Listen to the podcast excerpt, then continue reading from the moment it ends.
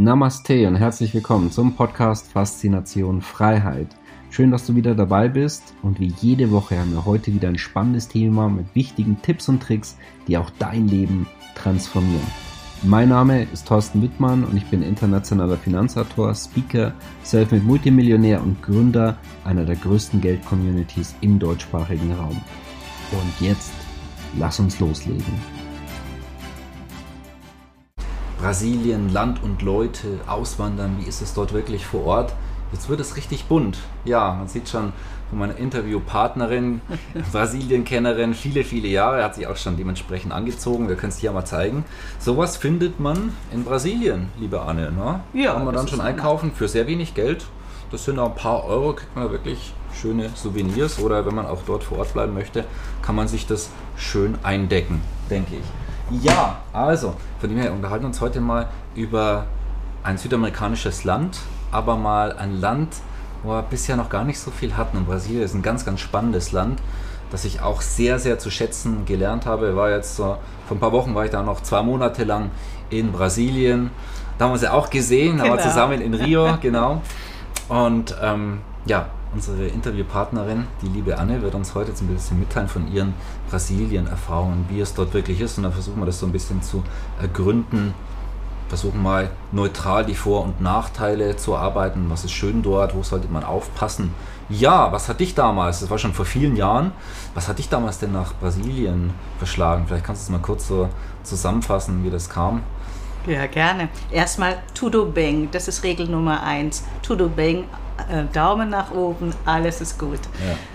Ja, was mich damals verschlagen hat, das war eigentlich die Neugier. Ich war jung, ich war Gärtnerin und war im Handwerk und dachte, ne, ja, es ist ein bisschen Fahrt so, wenn ich das jetzt 40, 45 Jahre so mache.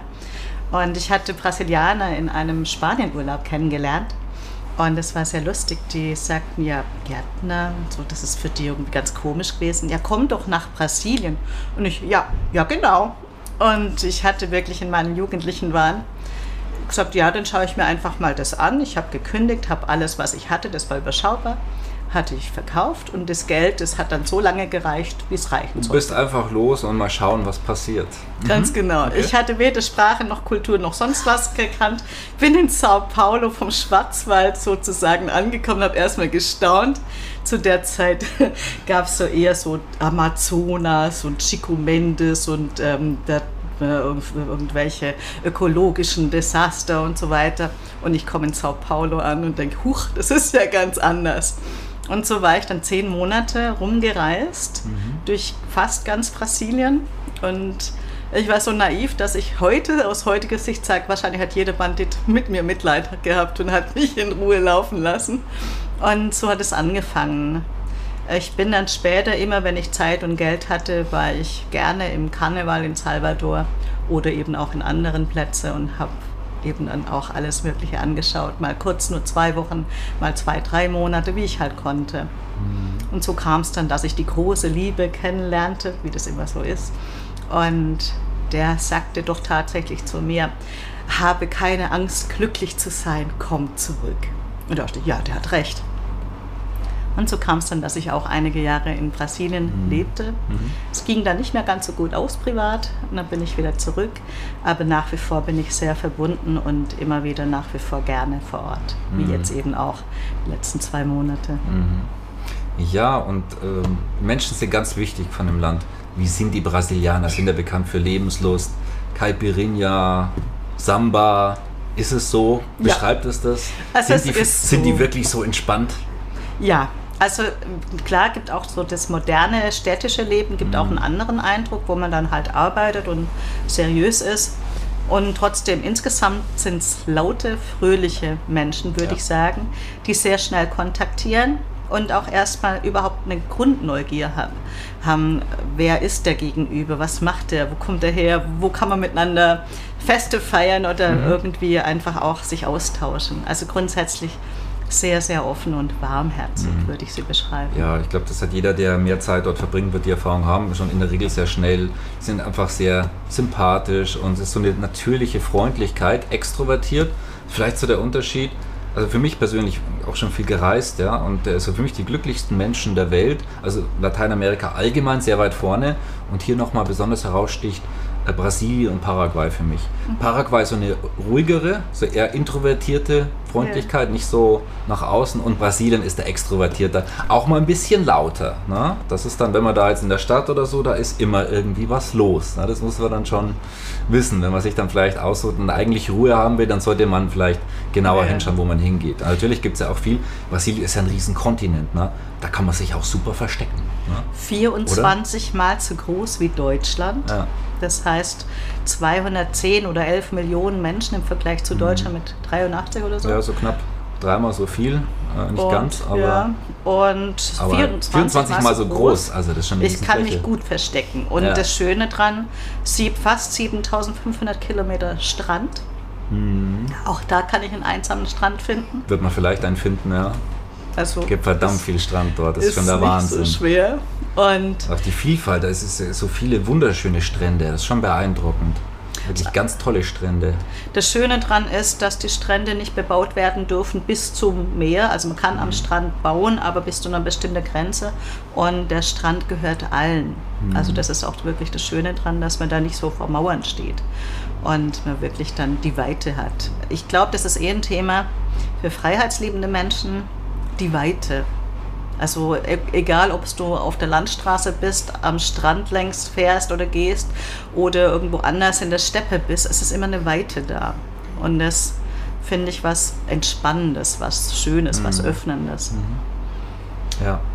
Wie findest du von immer die Kultur von Brasilien? Ist ja auch anders, spezieller, sehr bunt, auch christlich geprägt, offen. Ja, wie findest du die Kultur? Kann man in einem Satz, glaube ich, gar nicht beschreiben. Ja. Es gibt zwischen Nord und Süd, Ost und West sicher Unterschiede. Oder Zentralbrasilien ist so immer auch ein bisschen vergessen, weil da sitzt halt nicht so viel außer der Regierungspalast. Ähm, die Südländer sind mehr geprägt von den europäischen, da würde ich sagen, in der Kulturart und Weise, Denkweise, Lebensform ähnlich wie in Norditalien. Blumenau mit den deutschen Geranien mhm. auf, der, auf der Veranda und solche Sachen, das zweitgrößte Bierfest. Das ist eine Sache, sehr starker deutscher, italienischer, polnischer Einschlag. Und dann weiter oben im Norden, Nordosten, wo die Sklaven äh, praktisch angekommen sind und zu den Plantagen da gezwungen wurden zu arbeiten. Mhm. Da haben wir dann afrikanischen Einfluss, ja. was eben auch die Bilder, die wir anfangs da zeigten, was auch da sich wieder niederschlägt oder auch die Buntheit als mhm. solches. Mhm. Die mögen es einfach bunt und wild. Das ist auch nochmal vielleicht lockerer, entspannter. Man fällt als äh, Ausländer und Gringo viel mehr auf, sicherlich. Also genau. das heißt, wenn man so ein bisschen das Exotische mag, dort sehr, sehr schön genau, mehr so europäischer Markt, ein bisschen geordneter, strukturierter vielleicht, dann ja. im Süden. Ne? Florianopolis ist ja eine große, schöne Metropole. Genau. Also äh, im Süden, das ist eben tatsächlich, da fällst du und ich, wir fallen da nicht ja. auf. Wir sind ja. da wie die auch. Ab dem Moment, wo wir vielleicht was auf ähm, Portugiesisch sagen und nicht so ganz mhm. richtig oder so ein akzentfrei, dann merken die, ja, das ist was Eingewandertes oder so. Und weiter oben im Norden, Nordosten ist dann schon so mehr der Einschlag von den Sklaven als auch von den indigenen Bevölkerungen mhm. noch. Portugiesen auch noch, aber es gibt auch holländische Einflüsse. Also gerade in Sao Luis, wo du ja auch letztens warst, war eine Weile die holländische Front angetan. Somit gibt es da so eine Mischung aus Indigen mit, ähm, mit, äh, mit Locken, afrikanischen Lockenpracht und dickerer Lippe und dann vielleicht blaue Augen dazu. Mhm. Da gibt es wirklich wunderschöne Mischungen, wo ich immer wieder erstaunt bin. Und das Gleiche gilt, weil du es fragtest, auf die Kultur bezogen. Auch da sind dann die Einflüsse. Katholisch ist eigentlich das Angesagte hier, einfach durch die Kolonialherren, Portugal vor allem. Mhm. Und das wird dann halt vermischt ein bisschen mit Candomblé, Macumba, ein bisschen Schadenszauber hier und ein bisschen, ich weiß nicht was da. Man fällt in Trance am, am Samstagabend und am Sonntag geht man in die Kirche. Das ist durchaus normal, dass man das vermischt. Inzwischen gibt es auch sehr viele Zeugen Jehovas und die evangelischen äh, Kirchen sind hier auch sehr stark. Das sind so die Business-Kirchen, die sehr, sehr, sag ich mal, viel Geld auch mit sich bringen. Und da, das gibt es schon auch viel, aber dann gibt es auch so spirituelles Daime Sante mit Ayahuasca und ich weiß nicht was alles. Also es ist eine große Mischung unter dem katholischen mhm. Deckmantel, würde ich mal so sagen. Mhm. Religiös sind sie meistens, selbst die Busse haben Jesus liebt dich oder die Limonade in Marignau heißt Jesus. Genau. Ähm, kann man Jesus trinken. Und da kann man ja. Jesus trinken und Jesus ist rosa. Ja. ja, das klingt ja toll, aber es gibt kein perfektes Land, es gibt keine perfekte Kultur. Brasilien ist auch nicht immer ganz ungefährlich. Man muss grundsätzlich mal aufpassen, aber ist ja auch nicht überall so. Also wie hast du es wahrgenommen und was empfiehlst du Menschen, die sich für Brasilien interessieren? Also empfehlen würde ich als erstes mal, dass man offen ist und dass man nicht gleich ängstlich rumrennt und sagt, oh Gott, die könnten mir ja was Böses wollen. Ich glaube, das ist Nummer eins, dass ich trotzdem wach und offen bin und lerne zu unterscheiden, wo es kritisch wird und wo es Spaß und Spiel ist. Und wenn du das nicht machst und immer nur so verhuscht rumläufst, dann hast du auch nicht wirklich einen Spaß. Also man muss da das auch ein bisschen trainieren. Was das Thema ähm, Überfälle und sowas angeht, ich wurde einmal überfallen und da hat der Polizist reagiert ums Eck und hatte dann einen jungen Herrn an der Hand und sagte, ja, warum der so schnell mhm. läuft, weiß ich zwar nicht, aber er muss wohl einen Grund haben, der war nicht Sport. Und so habe ich mein Handy auch wieder bekommen.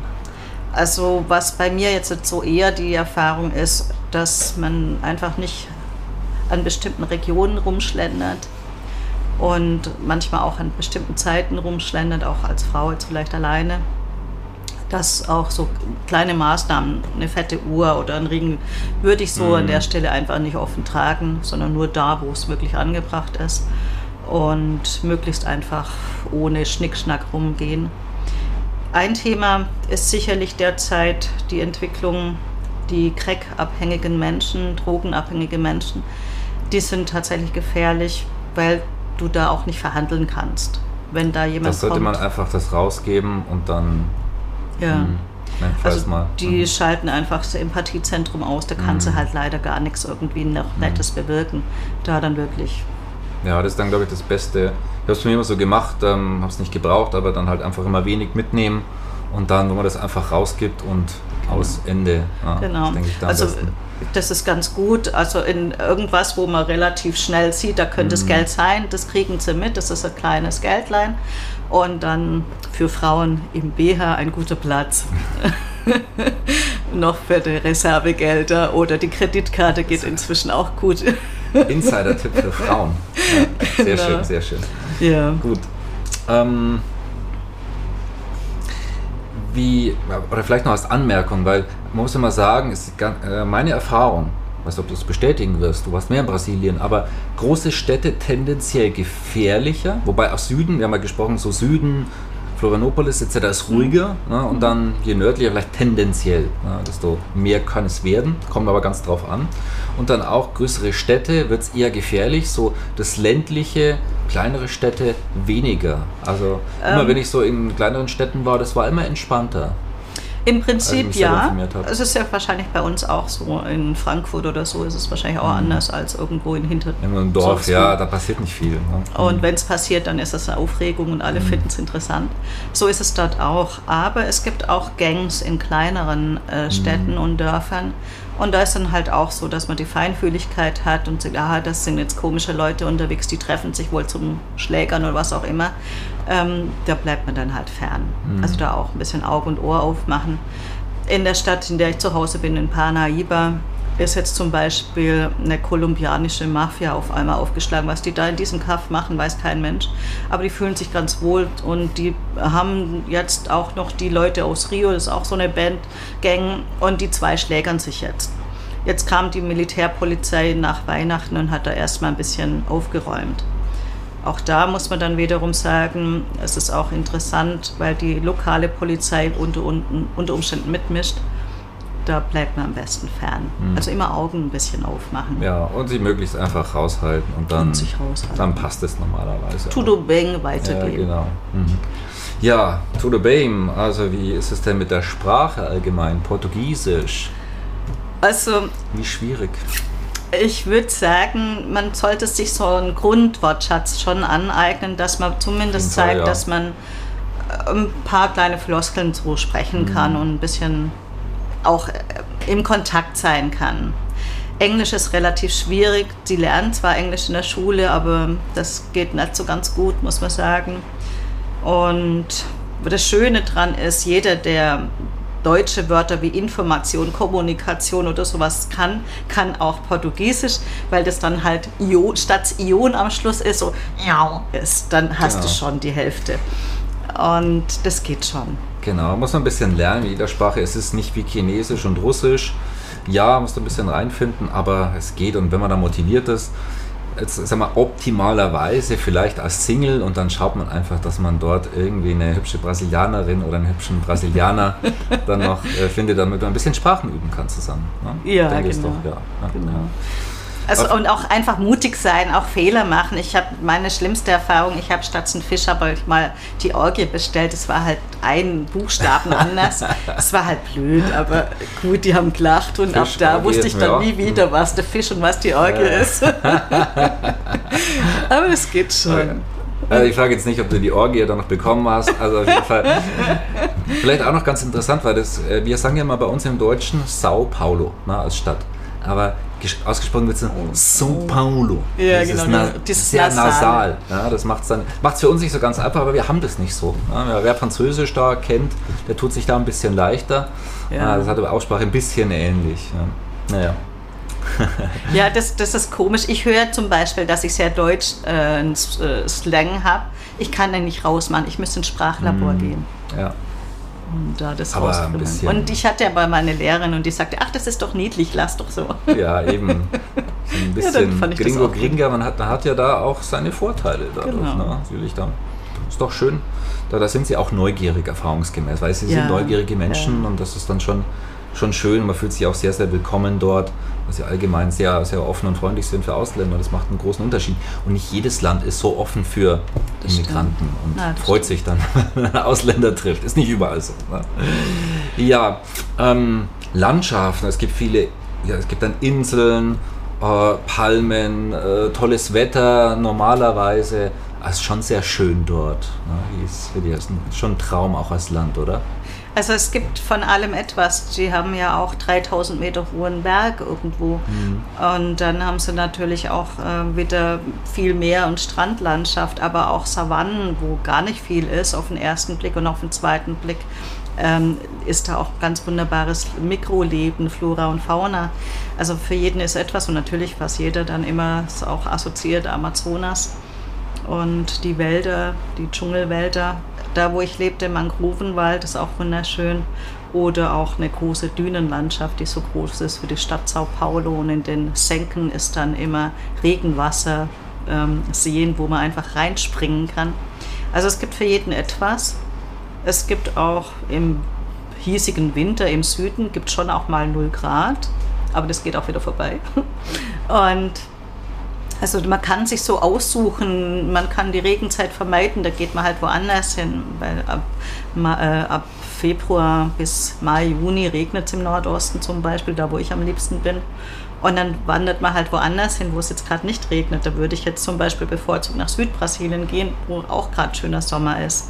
Kann man ein bisschen ausweichen. Mhm. Und es ist wirklich einfach auch wunderschön, so Überschwemmungslandschaften, wie jetzt das Pantanal im Zentralen Richtung Bolivien hin, wo wunderschön Tier, Tierwelt ist. Man hat jeder findet was. Also man kann unglaublich viel entdecken. Es ist der halbe Kontinent dort und es gibt viel zu machen und zu sehen. Ich finde es selber sehr beeindruckend.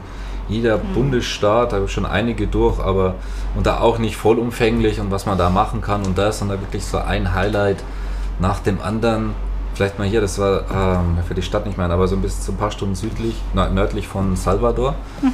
Und dann eben, ja, wollte ich mir dort anschauen und das war dann so eine Sandbank. Ne? Mhm. Da waren so schöne Mangroven, das war also außenrum Sandbank im, quasi schon vor dem Meer und dann so Mangrovenwälder außenrum. Und dann so angekommen und dann äh, haben die da so Schiffe und dann haben sie so ähm, na, so, so, so äh, Tischchen und Bänke und dann konnte man was essen und trinken.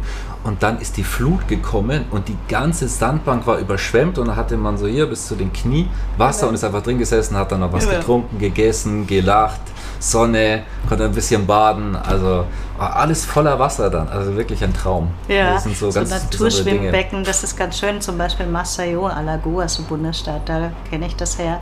Wunderschön, war und das ist auch touristisch natürlich dann auch toll. Man ist, erlebt einfach was Schönes und hat einen schönen Moment mhm. und dann, huch, jetzt kommt die Flut.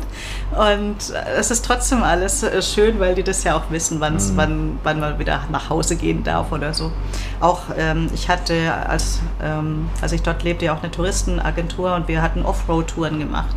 Und du musst dann schon wissen, mit wem du fährst und selber fahren würde ich es jetzt auch nicht, weil es gibt da schon einige Widrigkeiten, die man einfach wissen muss, ob da drunter jetzt zum Beispiel äh, Treibsand ist oder mhm. so weiter. Also ja. da muss man schon auch mit mhm. den Richtigen unterwegs sein. Gut, wenn man jetzt mehr Zeit in Brasilien verbringen will, vielleicht sogar dort teilweise oder komplett leben, worauf sollte man vielleicht besonders achten? Als erstes brauchst du Steuernummer. CPF. Das ist die wichtigste Sache. Jeden Mixer, den du kaufen willst, du brauchst die CPF, die Steuernummer.